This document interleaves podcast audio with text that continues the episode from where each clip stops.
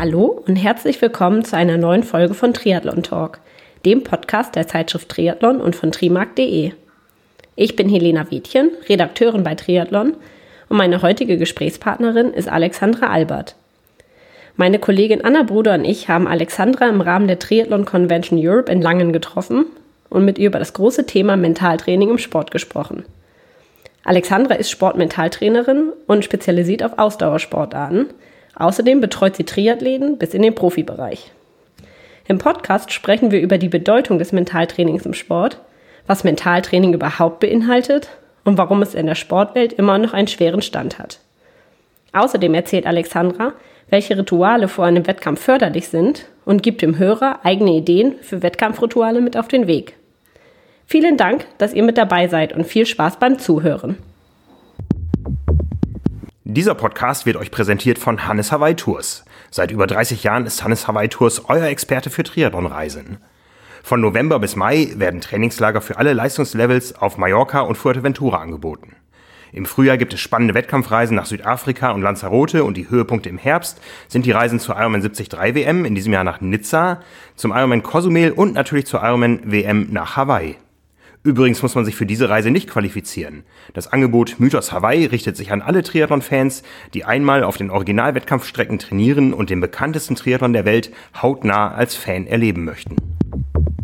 Hallo Alexandra, ähm, wir sitzen hier in Langen bei der Triathlon Convention und du hast gerade schon einen Vortrag gehalten über das Thema, mit dem wir uns jetzt beim Podcast auch mit gerne mit dir unterhalten würden, nämlich über das Mentaltraining im Sport. Ähm, vielleicht kannst du dich ja einfach einmal selber vorstellen, wer du bist und woher du kommst und was du so im Alltag machst.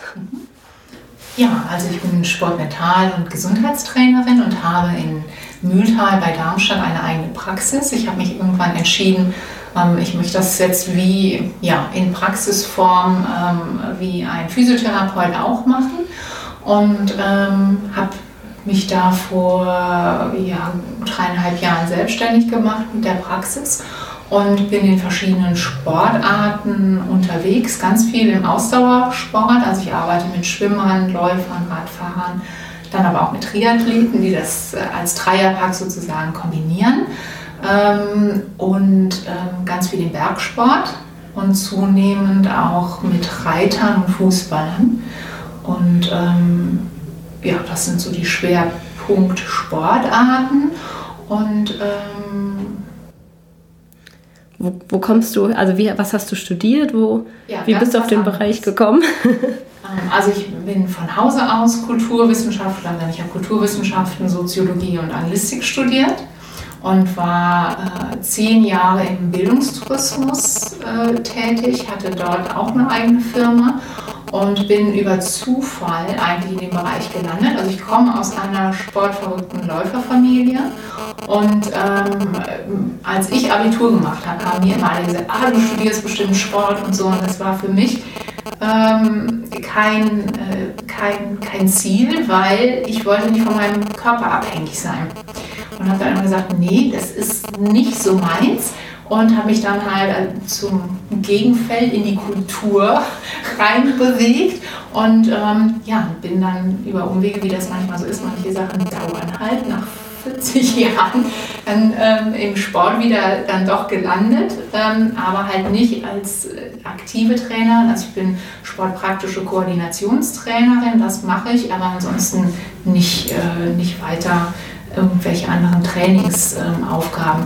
und ähm, ja, und ich habe ja, seit 2000, 2002 ähm, zunehmend publizistisch gearbeitet. Das habe ich schon immer, also von Schülerbeinen an. Ähm, hatte das auch mal in Erwägung gezogen, Publizistik zu studieren und bin dann über ein Schreibprojekt ähm, mit Bergsteigern zu dem Thema gekommen, Mental Training und Sportpsychologie und habe dann geguckt, ähm, kann man da als Quereinsteiger rein, was braucht man da? Und man kann sich halt auch nur Psychologe nennen, wenn man ähm, Psychologie studiert hat. Und da habe ich dann gesehen, dass es mittlerweile auf dem Markt andere Ausbildungen gibt im, oder Fortbildung im Bereich Mentaltraining. Und äh, man macht eigentlich das Gleiche. Also ich habe dann Fernstudium nochmal gemacht für ein Jahr und nochmal ein Jahr lang äh, Zusatzqualifikationen verschiedenster Art, weil jeder Sportmentaltrainer und Sportpsychologe hat da nochmal Schwerpunkte. Und das ist bei mir das Entspannungstraining, ähm, Faszienregulation und Koordinationstraining. Und das fließt halt mit ein. Und für mich ist das Zusammenspiel mit dem Gehirn ganz wichtig. Und das ist so, hat sich jetzt in den letzten Jahren bei mir als ähm, ja, als Arbeitsschwerpunkt entwickelt, dass ich da halt gucke, welche Rolle spielt das Gehirn für die Bewegung und was habe ich für Potenziale, die im Gehirn als Organ angelegt sind, das zu nutzen im Mentaltraining. Also ich arbeite sehr viel mit Ergebnissen aus der Neurobiologie. Gibt es denn Sportarten, in denen das Thema Mentaltraining eher etabliert ist als andere? Also du hast jetzt vom Bergsport gesprochen, ist das da schon gang und gäbe, dass man das macht und im Triathlon noch eher neu oder ist das eher gleich? Das ist gleich. Ähm, okay. Eigentlich gibt es, gibt es da keine großen Unterschiede. Ähm, es nimmt zu, aber es steckt immer noch in den Kinderschuhen, egal in welcher Sportart. Ähm, Im Spitzensport ist es etabliert. Also so seit den 60er Jahren hat es damals an den olympischen Stützpunkten äh, Fuß gefasst, dass da auch immer ein Psychologe dabei ist. Ähm, aber dass man erkannt hat, dass die Bedeutung des Mentaltrainings oder ich sage mal die Rolle des Kopfes in der Bewegung ähm, nichts mit dem Niveau zu tun hat und auch nichts mit dem Alter und nichts mit der Sportart. Äh, das Gehirn als Schaltzentrale ist einfach ganz wichtig und wir sind ja nicht kopflos im Sport unterwegs. Und den Zusammenhang zu verstehen zwischen Gedanke, Gefühl und Bewegung, das ist eigentlich das, was Mentaltraining ausmacht. Und das betrifft jede Sportart, jedes Alter. Man kann das ab neun Jahren äh, angehen. Also die Techniken sind ein bisschen anders mit den Jüngeren als mit Erwachsenen. Ähm, und dann aber auch Leistungsniveau übergreifend. Es geht tatsächlich um den Zusammenhang. Genauso wie man ja Krafttraining macht und das auch nicht loslöst. Ne? Also, weil das sind wir, das ist der Körper mit der Hülle und dem, was halt drin ist. Ähm, nur das Verständnis und die Aufklärung, ähm, dass, dass man das von Anfang an nutzen kann. Das war immer ein Mythos des Spitzensports, weil die merken, wenn ich austrainiert bin, dann muss ich an den Stellschrauben nochmal mental und Ernährung drehen. Das ist das Einzige, was mir bleibt. Und so kam das, glaube ich. Ne, das ist so die Historie, die Entwicklung von diesem Bereich, der den Bereich gehemmt hat, aufbrechen zu können. Weil man immer dachte, nur am Ende nutze ich das. Aber eigentlich ist es umgekehrt. Wenn ein Nachwuchssportler ab dem 10., 12. Lebensjahr das Prinzip der Kette Gedanke, Gefühl, Bewegung versteht, ist es auch ein Riesenpräventionsmittel vor zum Beispiel psychischen Erkrankungen. Ja, wenn ich im Leistungssport ende, fast alle Leistungssportler hatten schon mal psychische Probleme. Und das ist ein, ein wichtiger Punkt. Und wenn ich das verstehe, was da mit mir passiert, wenn ich das lerne von Anfang an und Techniken lerne, die, ähm, die mir helfen, besser mit Druck umgehen zu können, mit Angst umgehen zu können. Ähm, ja, wenn ich weiß, wie ich mich konzentrieren kann als Potenzial-Rucksack, äh, dann ist das wichtig äh, und total nützlich. Ja, und das, ähm, das haben leider auch die Verbände noch nicht richtig verstanden. Ja, erlebst du das auch so, dass eher die Scheu größer ist, sich einen Mentaltrainer zu suchen, weil es vielleicht noch so rüberkommt, ja, ich gehe jetzt zu einem Psychologen oder zu einem Therapeuten, also dass man dir eher eine Therapeutenrolle zuschreibt? Ja, das ist so. Ja. Ne? Also das ist so, aber ähm, in Deutschland darf sich niemand, wie gesagt, Psychologe nennen, wenn er nicht so ausgebildet ist. Aber was die Leute in der Öffentlichkeit auch nicht wissen, ist, nicht jeder Psychologe ist ein Therapeut. Ja, also das ist, ist, man hat ganz viel Bewusstseinsförderung und Aufklärungsarbeit zu leisten in dem Bereich. Und dann sagen alle, nee, und am Olympischen Stützpunkt werden fast nur Psychologen genommen. Und nee, Mentaltrainer nehmen wir nicht, nur Psychologen, aber die haben auch nicht immer eine therapeutische Ausbildung. Ne, das ist ähm, oft Unwissenheit einfach. Aber ja, man schreibt uns das zu und deshalb sind da auch Berührungsängste, weil es ist ein gesellschaftliches Phänomen. Man möchte mit Psychologie und Psychologen nichts zu tun haben, weil man dann schwach ist. Ja. Das ist ja totaler Quatsch. Also wenn ich eine Angina habe, äh, sage ich das ja auch. Ne? Und wenn, ich, ja. wenn meine Mandeln veraltert sind, dann äh, ist es auch Schwäche. das habe ich nicht aufgepasst. Mein Immunsystem schwächelt jetzt. Ja, ist ja nicht schlimm.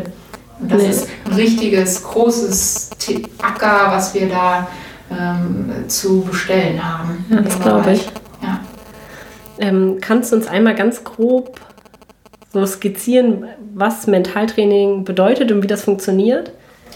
Ja, also ich glaube, dass jeder Mentaltrainer und Sportpsychologe so seinen eigenen Stil entwickelt, so wie Physiotherapeuten und Osteopathen auch ihre Ansätze haben und eine bestimmte Schule verfolgen.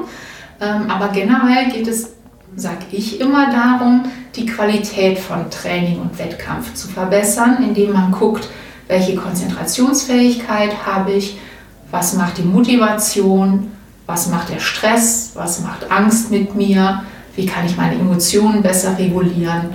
So diese Themen, ne? so Konzentration, Motivation, Emotionsregulation, das sind so, ich sage, die drei wichtigsten, äh, die die meisten Sportler erstmal, wo die andocken. Mhm. Ganz oft versteckt sich aber was anderes dahinter. Also es passiert nicht selten, dass jemand kommt und sagt, äh, ich habe echt ein Konzentrationsthema, ich möchte mit dir arbeiten und dann finden wir raus, das ist eigentlich ein ganz anderes Thema.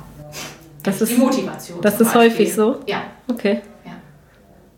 Ähm, was macht so deiner Meinung nach mentale Stärke aus? Also kann sie gerade natürlich bei uns Triathleten so mitentscheidend sein Sieg und Niederlage am Ende, so deiner Meinung nach? Ja, auf jeden Fall.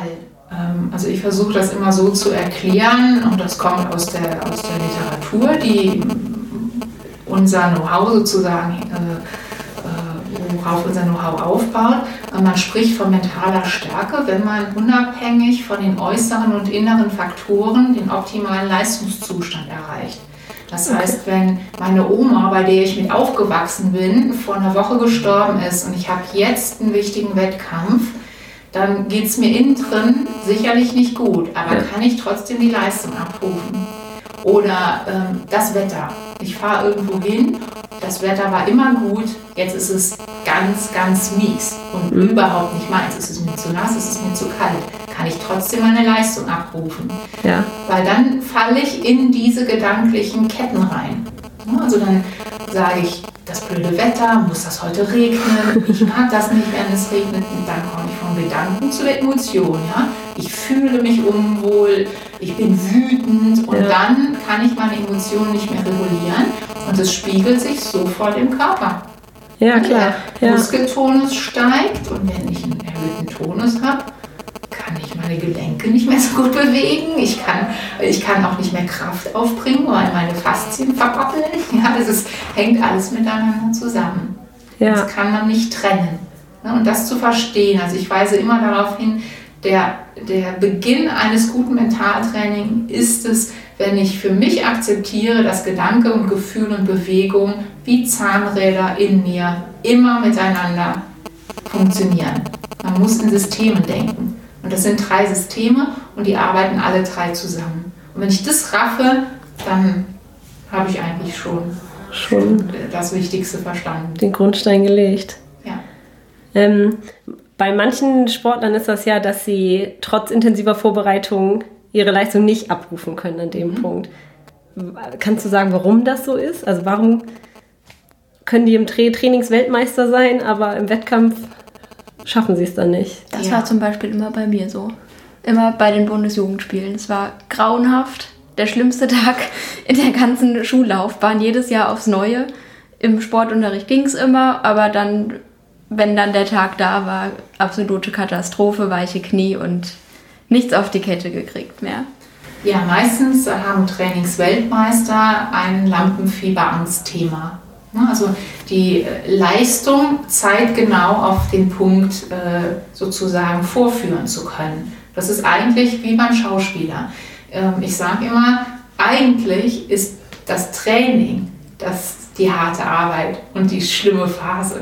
Ja. Aber nur wenige Sportler sehen das so. Ja. Und der Wettkampf ist eigentlich die Belohnung. Das heißt, hier kann ich mir meine Lorbeeren abholen für die harte Arbeit, die ich die ganze Zeit da geleistet habe. Mhm. Und das ist, der, das ist mein Auftritt. Schauspieler wiederum sind eitel und die wollen gefallen. Mhm. Also so Künstler haben dieses, äh, ja, haben diese Eitelkeit. Das ist beim Sportler nicht so. Und wenn ich dann ähm, ja, Versagensängste habe und will da nicht gesehen werden, weil mir das immer schwer fällt und jetzt muss das klappen, dann wird es, geht es oft halt nach hinten los. Und du glaubst, also die melden sich ja schon bewusst für einen Wettkampf an, also sind sich ja bewusst, dass sie da gesehen werden. Aber das ist eine, eine innere Sache, sagst du, dass man, dass sie nicht gesehen werden wollen, das Gefühl quasi. Ja, also im Triathlon äh, ist es ganz oft so, dass der selbstgemachte Druck der höchste Druck ist. Ja. Es sei denn, ich starte wirklich für einen Verein oder bin dann für einen Verband nachher unterwegs. Mhm. Wenn ich, je höher ich komme, dann, dann wird der Druck von außen auch sehr hoch. Ähm, aber äh, ich würde sagen, die meisten äh, haben, haben das nicht und die haben den eigenen Druck. Mhm. Und da will man nicht versagen. Und das ist einfach der Umgang mit Druck und Erwartungen, die man sich selber setzt, äh, sind basisemotional immer an Angst gekoppelt. Ne? Mhm. Immer an Versagensangst. Und ähm, natürlich wollen die, dass das gelingt, aber man weiß auch dann irgendwann, wie du gesagt hast mit dem Bundesjugendspielen, es, sind, es ist dann immer der Wettkampf, wo das so ist. Ja, da gilt es dann anzusetzen und zu sagen, warum ist das denn so? Und dann kann man das äh, umbewerten. Ja, also der Wettkampf wird gar nicht mehr zu dem einen Tag.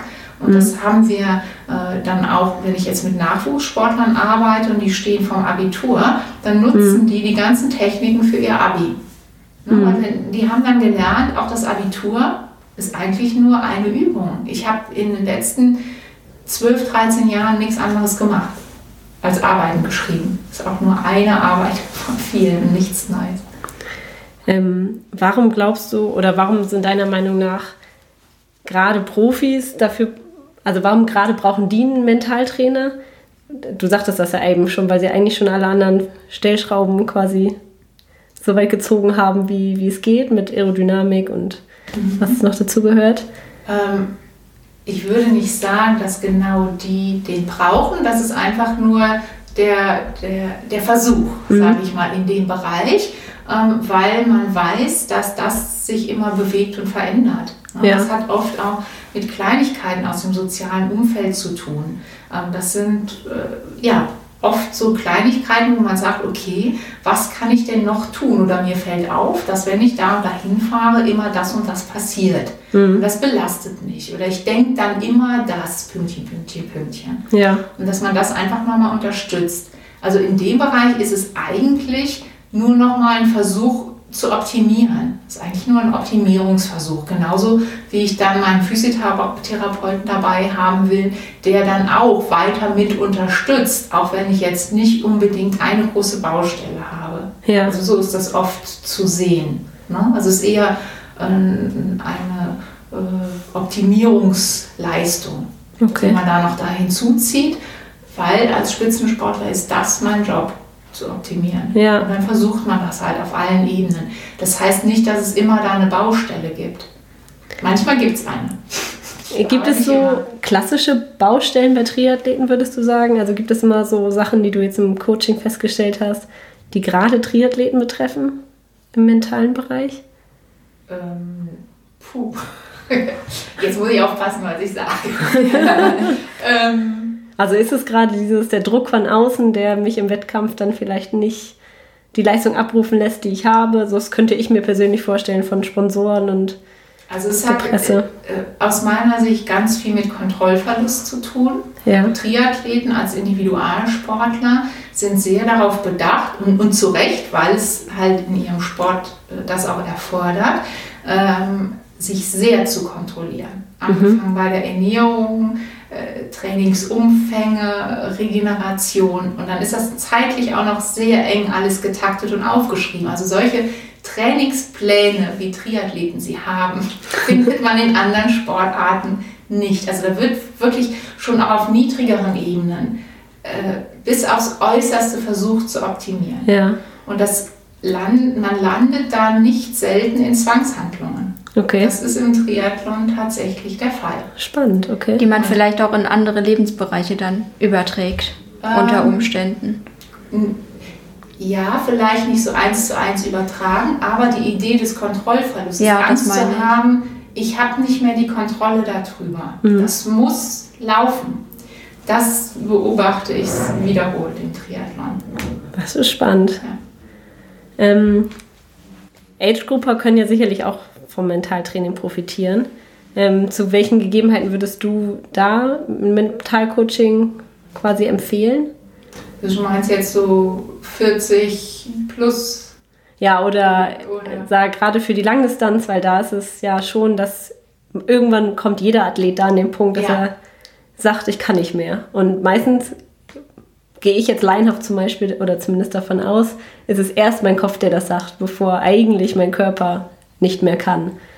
Mhm. Und würdest du da als für die Age-Gruppe auch ansetzen? Kann man das verschieben vielleicht, den Punkt, an dem mein Kopf sagt? Ähm, Also was ich beobachte tatsächlich, also manchmal sind das ja auch, sage ich äh, gerne, äh, äh, Leistungssport-Nomaden. Die haben dann in der Jugend, waren die im Nationalkader von Radsport, Ja. dann haben sie ganz was anderes gemacht und kehren dann irgendwann in den Triathlon Ja. äh, also wieder doch in so einen Ausdauersport rein und, ähm, und werden dann halt älter und merken, das funktioniert nicht mehr so. Also es ist eigentlich tatsächlich so ein Schlüsselthema. Äh, die kommen dann auch, weil sie wissen, irgendwas ist anders.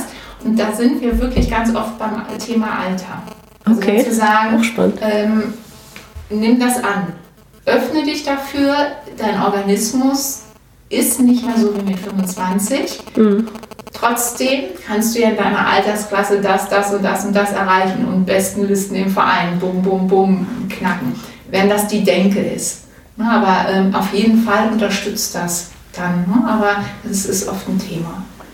Wie kann ich denn im Mentaltraining einen Erfolg dann messbar machen? Also im körperlichen Sport, sage ich jetzt mal, kann ich ja eine Leistungsdiagnostik machen, dann kriege ich am Ende den VO2 Max-Wert ausgespuckt, kann das drei Monate später wiederholen und weiß dann, hat das Training angeschlagen, bin ich besser geworden oder nicht. Funktioniert sowas im Mentaltraining auch, dass ich irgendwann weiß, hey, okay, das hat jetzt was gebracht? Ja, also es gibt es. Das ist ja eine fundierte Wissenschaft und am Olympischen Stützpunkt will man auch nur so arbeiten. Das heißt, da muss ich auch dann als Sportpsychologe oder Mentaltrainer anhand von Kuchendiagrammen und Säulendiagrammen belegen, dass sich was verändert hat. Okay. Es gibt viele diagnostische Möglichkeiten, das zu tun und jede mentale Handlung ist auch messbar. Zum Beispiel über Biofeedback kann ich das messen oder ähm, Vorstellungskraft kann ich messen. Mit VR-Brillen kann ich arbeiten und testen und diagnostizieren. Das kann man machen. Ähm, ich mache das alles nicht, weil ich mich als prozessbegleitender Mental, als prozessbegleitende Mentaltrainerin verstehe und am Ende äh, sagt mir das Ergebnis, ob es mit unterstützt hat und nicht und das, was der Klient selber zurückmeldet. Wenn der mir sagt, das flutscht viel besser jetzt und ich merke, das und das erleichtert mich, reicht mir das aus. Hm. Also ich habe aber keine Verantwortung. Ich Ja. bin selbstständig und ich brauche kein Säulendiagramm. Und der Sportler will das auch nicht. Der braucht das nicht. Nee, dem reicht das ja Dem- auch, wenn dem er dann am Ende weiß, Ja. ja, okay, ich habe jetzt den Punkt verschoben, an dem ich nicht Ja. mehr kann. Ja. Aber das, ist also nochmal darauf zurück, weil ich das ganz spannend finde. Gerade bei den Langdistanzen kommt man halt irgendwann an den Punkt, an den man am liebsten einfach aufhören möchte. Also so das nächste Restaurant, eine große Cola bestellen. ja. Ähm, und dieser Punkt kommt ja, kommt ja erst vom Kopf, bevor eigentlich der Körper nicht mehr kann. Also sagt erst der Kopf halt, stopp, der, ich kann nicht mehr. Und der Körper könnte eigentlich noch länger diese Leistung halten? Oder wie sie Also ich würde das jetzt nicht generalisieren wollen, es ist sicherlich unterschiedlich. Aber natürlich wissen wir, dass die körperlichen Ressourcen immer noch ticken können. Ja. ne? Ähm, ja, und dann ist es aber auch ganz eng an die Emotion gekoppelt. Es ist nicht immer nur allein der Gedanke, den ich dann habe oder das, was ich da denke. Ja. Und das gilt es herauszufinden. Also ich Okay. muss gucken, wie tickt der denn? Ja. Und ist der jetzt hauptsächlich wütend und spürt Wut, Wut, Wut, Wut, Wut? Oder hat der Krübelketten und denkt die ganze Zeit, ähm, ich wusste, dass das kommt jetzt bei Kilometer 30 und oh, man laufen jedes Mal Kilometer 30, ich hasse Kilometer 30 und so weiter. Ne? Ähm, und da guckt, muss man einfach wirklich gucken, wie die gestrickt sind und wie äh, das Gehirn vernetzt ist. Also das ist für mich immer ganz wichtig. Ja, aber auch wo man dann ansetzt wahrscheinlich. Genau, dann. beim ja. Gefühl oder beim Gedanke. ja, das ist ja spannend. Ja. Aber dann könnte man schon, wenn man den richtigen Ansatzpunkt gefunden hat, ähm, könnte man da quasi, könnte man den verschieben, also man könnte das aufbrechen, das Muster Ja, auf wahrscheinlich. jeden Fall. Auf jeden Fall. Also das ist äh, ein, ein Kernaspekt von, von Mentaltraining, Ja. ne, das aufzubrechen. Äh, es endet aber auch manchmal in äh, Entscheidungen, wie dass derjenige seinen Sport aufhört. Also das hatte ich nicht, Oh, nicht nur einmal. Okay. Die Leute, ja, weil sie dann merken, äh, was mache ich eigentlich? Eigentlich will ich das gar nicht. ja, das, Das ist interessant. da habe ich mich auch schon drüber Auch unterhalten, dass ähm, jemand mir sagte, dass er das Gefühl hat, viele Triathleten laufen nicht ins Ziel, sondern laufen weg vor etwas. Ja, das sagt man gerne metaphorisch Ja. bei Läufern oder Ausdauersportlern. Aber vielleicht ne? gerade dann, Ja, ja. Oder bei Schwimmern sage ich Ja. auch immer, äh, ja, ihr wollt ja nur abtauchen. Ja. Also so, man will nichts hören, man hat nur so U-Boot-Geräusche. ähm, ja, aber die sind schon so vom Charakter her dann tatsächlich auch so. ja, dass wenn man die finden ja auch ihr Glück da. Also, Ja. äh, aber dann ist die Frage, wo ist die Grenze? Ja. Also quäle ich mich nur? ja, Ähm, bin ich da noch glücklich oder ist es nur noch eine Quälerei und eigentlich will ich das nicht und ich betrüge mich selber? ja, und das findet man dann wahrscheinlich auch Ja, raus. ja dann braucht es Mut. Ja. Einfach. Ähm, viele Sportler haben ja so Rituale auch vor dem Start. Also, dass sie, ach, bei einigen sind es die Socken, die sie immer anziehen oder bestimmte oder Sachen Fußballer, die den machen. Rasen berühren Ähm, oder küssen. bringt das was, deiner Meinung nach? Also, so ein Ritual zu haben vorm Start? Auf jeden Fall. Also wir arbeiten ganz viel mit Ritualen. Ja. Ähm, man muss nur darauf achten, dass sie auch wiederholbar sind. Okay. Ja, also im Mannschaftssport dann zu sagen, Maskottchen äh, ist schwierig, wenn das dann auf einmal verloren gegangen ist. Also Ja. hat man auch, ja, die, die verlieren dann die Mannschaften. Ne, das ist Echt? so mächtig. Ja, Okay. wenn das dann nicht dabei Also das haben wir wiederholt. Ne? Also das ist, Aberglaube ist im Sport auch so ein ganz eigener Bereich, der sehr mächtig ist. Ja. Also Glaube und Aberglaube spielen eine große Rolle. Und ähm, ja, und da, weil man sich das alles nicht immer erklären kann und mag. Ja. Also das ist dann so, dass äh, guckt euch Iron Man auf Hawaii. Ja. Der ist geprägt durch Aberglaube. Ja, die Götter, die dann auf einmal Einfluss nehmen und die Meeresschildkröten, die ich berührt habe im Wasser, das ist ähm, so mächtig. Ne? Ja. Glaube versetzt da. Das ist einfach nur, wenn ich daran glaube, und, und das ist ja auch was, das muss ich erkennen, was das mit mir macht. Und kann ich das? Also es ist für, wenn ich mit äh, Leuten arbeite, immer eine klassische Hausaufgabe, das Thema Reflexionsaufgabe zum Thema Glaube. Was glaube ich einfach? An wen glaube ich? Wer glaubt an mich? Äh, Warum glaube ich daran? Weil das ein, ein Hauptkanal ist, an was ich Ja. glaube und an was ich hoffe. Okay. Wow. Ja. Können Rituale aber gleichzeitig auch gefährlich sein, also wenn sie zu festgefahren sind? Zum Beispiel, wenn ich das Ritual habe, ich stehe immer vier Stunden vor Wettkampfbeginn auf und frühstücke immer das und ziehe immer das und das an und dann verschlafe ich zum Beispiel und dann ist es eine halbe Stunde später als sonst. Und also, dass man sich dadurch aus der Ruhe bringen lässt, das könnte ich mir auch vorstellen. Auf jeden Fall. Und das meine ich mit diesen Zwangshandlungen. Ne, das, da dann zu erkennen, hey, das ist überhaupt nicht schlimm, diese halbe Stunde. Ja? Also da, da auch sich zu befreien von, dass ich davon loskommen muss. Also Rituale können sehr unterstützen, können aber, genau wie du richtig sagst, ähm, das Gegenteil bewirken. ne? Oder ähm, ganz oft haben sie auch keine Wirkung mehr, weil sie inflationär eingesetzt wurden. Zum Beispiel, wenn im Fußball äh, oder jetzt Handball, äh, Weltmeisterschaft, ähm, nee, was, oh Gott, oh Gott, habe ich äh, schon so, was, was habe ich jetzt gesagt? Ähm, äh, alle zusammenkommen, sich nochmal so umarmen ähm, und dann ihre drei Sprüche sagen. Ja. Die haben oft keine Bedeutung mehr. Das ist ganz wichtig. Da muss man auch gucken und sagen, okay, ähm, ist das noch unser Spruch und warum kommen wir hier eigentlich zusammen? Das, ist, ja. das merkt man immer in Mannschaftssportarten, sind viele Rituale mhm. und viele sind inflationär abgenutzt. Das heißt, du, Rituale sind sinnvoll, wenn man sie bewusst und ja. vorsichtig einsetzt. Ja. Also so ein Startritual ist nicht schlecht, wenn es nee, wiederholbar ist und nicht, nicht beeinflussbar durch. Ja. Ja, und man muss Ritual von Zwang unterscheiden. Ja, genau. Ähm, ich habe mal gehört, dass Mentaltraining auch bei der Regeneration helfen kann. Ähm, stimmt das und kann man da kann man besser regenerieren, wenn man Mentaltraining macht oder wie genau kann mir das helfen? Also ganz wichtig, zum Beispiel, also wenn wir vom Mentaltraining sprechen, ähm, Mentaltraining als Begriff und das, was sich dahinter verbirgt, von der Historie her, ist das Trainieren der Bewegung in der Vorstellung. Ja, also ja. Ist jetzt im Ausdauersport eigentlich nicht so komplex. Nein, hinter alle treten, wenn ich mir vorstelle, okay, das kann ich und laufen geradeaus kann ich. Ähm, für einen Turner genau das Gegenteil. Ja. ja also wenn ich die Kühe äh, und äh, durch, im dreidimensionalen Raum durch die Luft fliege und einen Barren treffen muss, ist das wichtig, dass ich mir das immer wieder vorstelle. Ähm, aber um überhaupt mit der Vorstellungskraft arbeiten zu können, wissen wir aus der Forschung, dass das am besten funktioniert im Gehirn, wenn ich entspannt bin. Deshalb, okay. wenn Sportler zu mir kommen, sage ich immer, lernt ein Entspannungsverfahren. Mhm. Meditiert, kombiniert das mit Yoga oder Pilates, mit einer Körperarbeit, mit Tai Chi.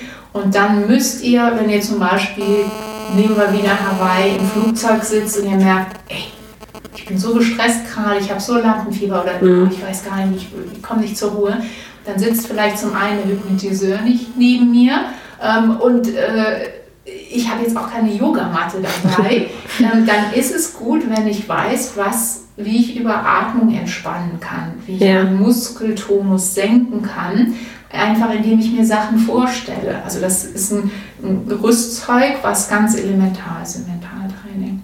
Ja. Und dann wirkt sich das aufs vegetative Nervensystem aus und das ist ja das, was Regeneration ausmacht. Also das heißt, wenn irgendwann der Parasympathikus wieder aktiv werden kann, habe ich gewonnen.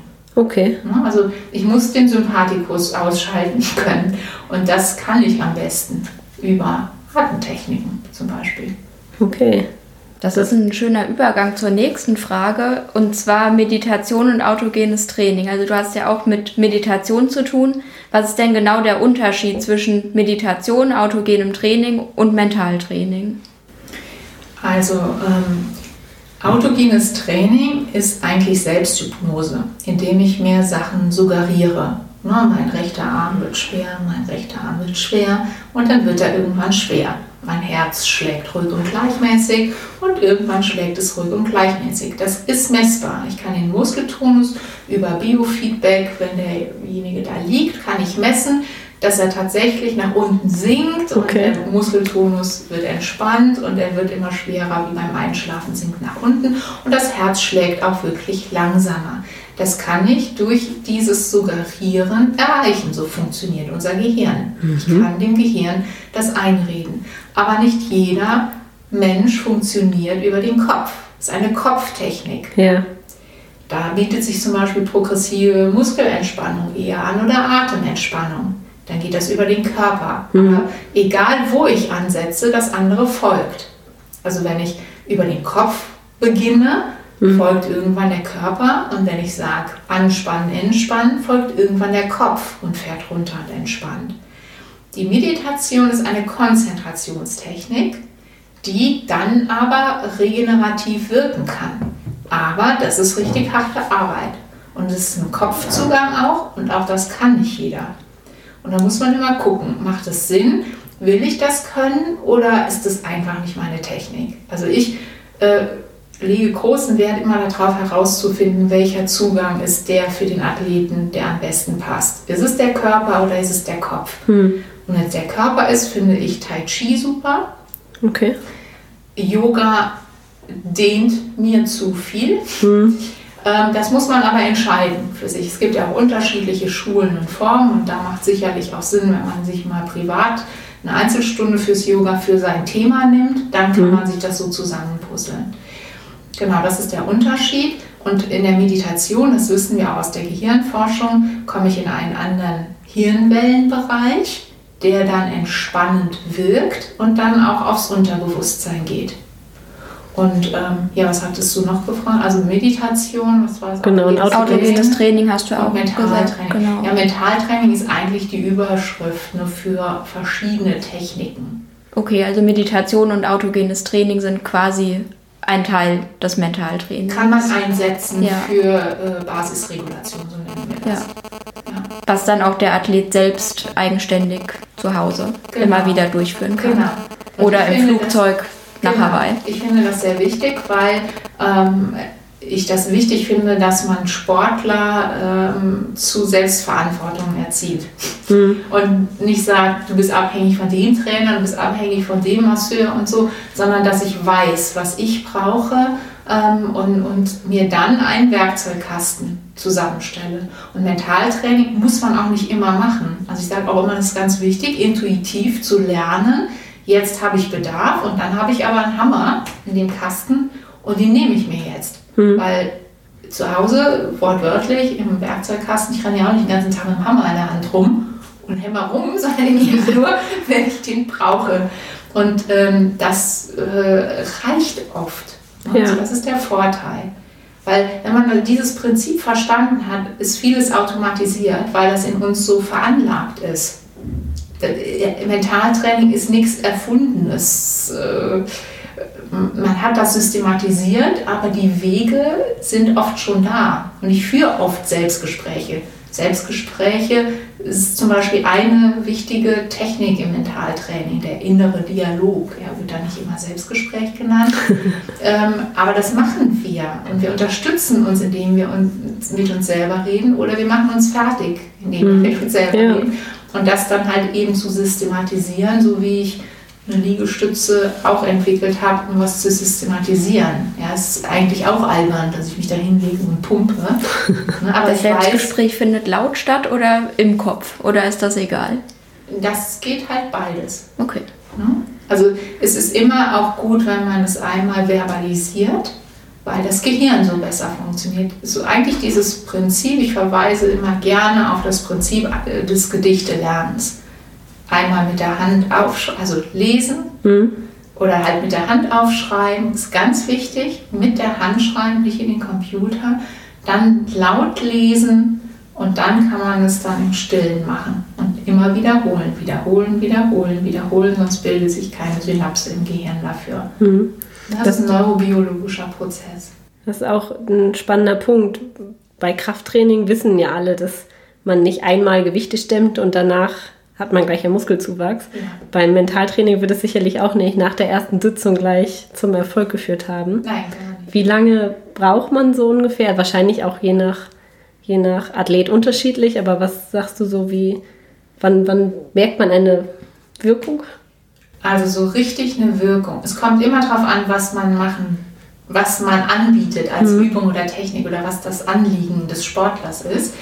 Ähm, manche Sachen funktionieren sofort, mhm. ähm, aber so richtig, wenn man zum Beispiel diagnostisch arbeitet und gucken will, wie es greift, äh, kann man nach acht Wochen sagen, nach acht bis zehn Wochen, weil viele mentale Geschichten oder Entspannungsgeschichten äh, dann erst nachweislich eine Synapsenbildung hervorgerufen haben. Okay. Das, von der Anatomie her braucht das Gehirn acht bis zwölf Wochen, bis für ein bestimmtes Thema eine neue Autobahn gebaut wurde. Mhm. Und dann funktioniert es schneller und besser und unmittelbarer.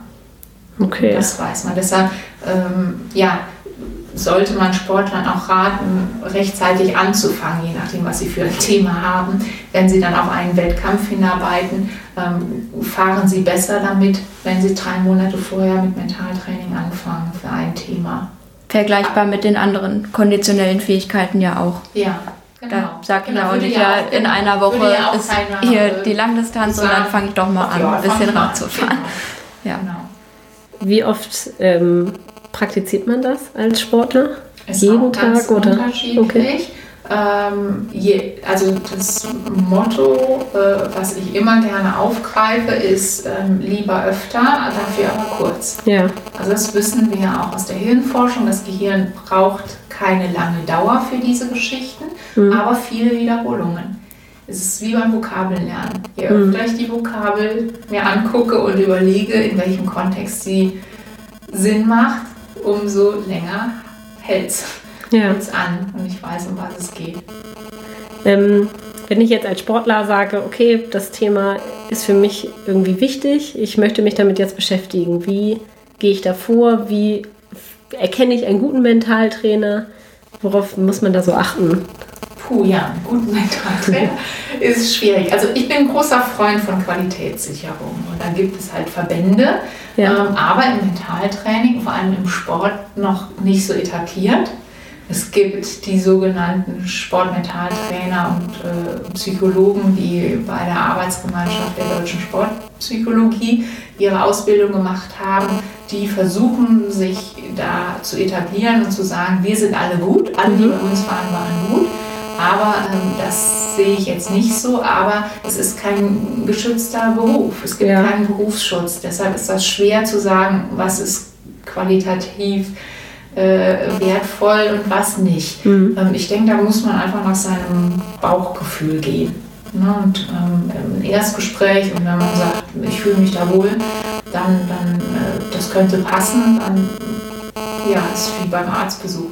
Ja. Muss ich abwarten, ob es passt. Oder bei einem Trainer auch. Ja. Also Personal Ja. Trainer kann sich ja auch Ja. leider jeder nennen Ja. irgendwie und Genau. da, ja. Genau, alles, was nicht geschützt ist, hat keine Kontrolle und dann gibt es keine Qualitätsstandards und dann muss ich da einfach drauf vertrauen, dass es klappt. Und ähm, ich glaube schon, dass es Sinn macht, wenn man jemanden findet, der die Sportart kennt. Ja. Ähm, ich finde es ganz wichtig als Sportmentaltrainer, dass man das wirklich mal gemacht hat, weiß, um was es geht.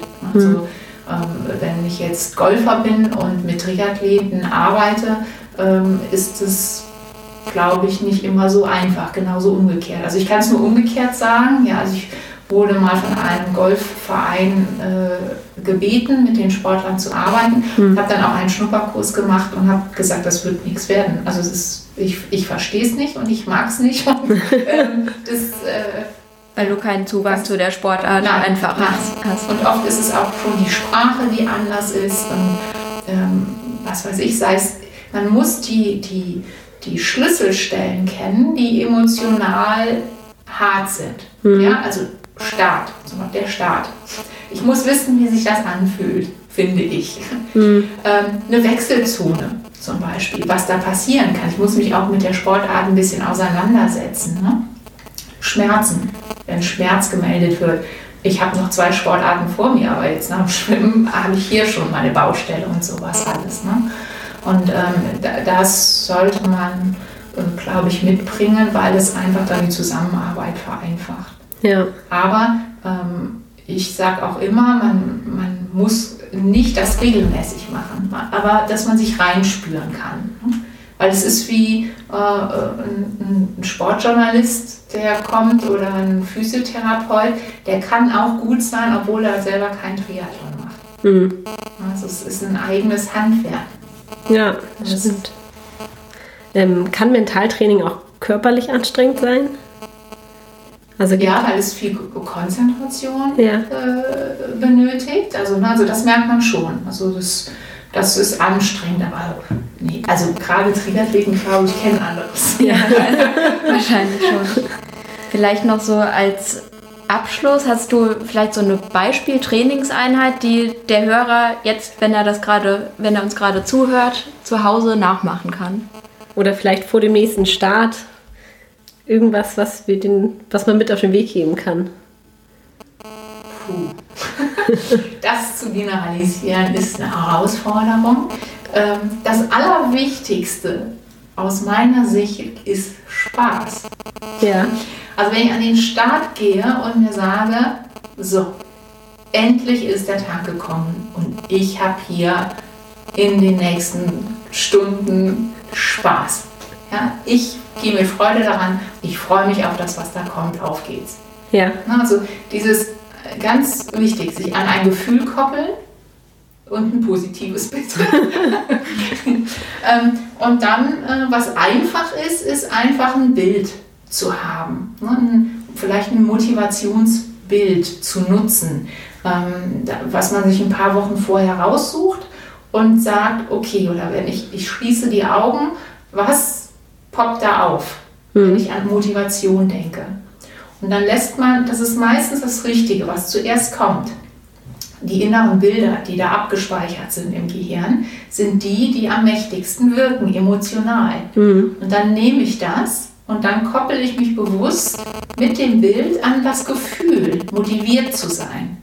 Und wenn ich merke, im Wettkampf, jetzt ne, die Durststrecke, ich merke es schon. Der Kilometer kriegt sie 30 an, nähert genau. sich.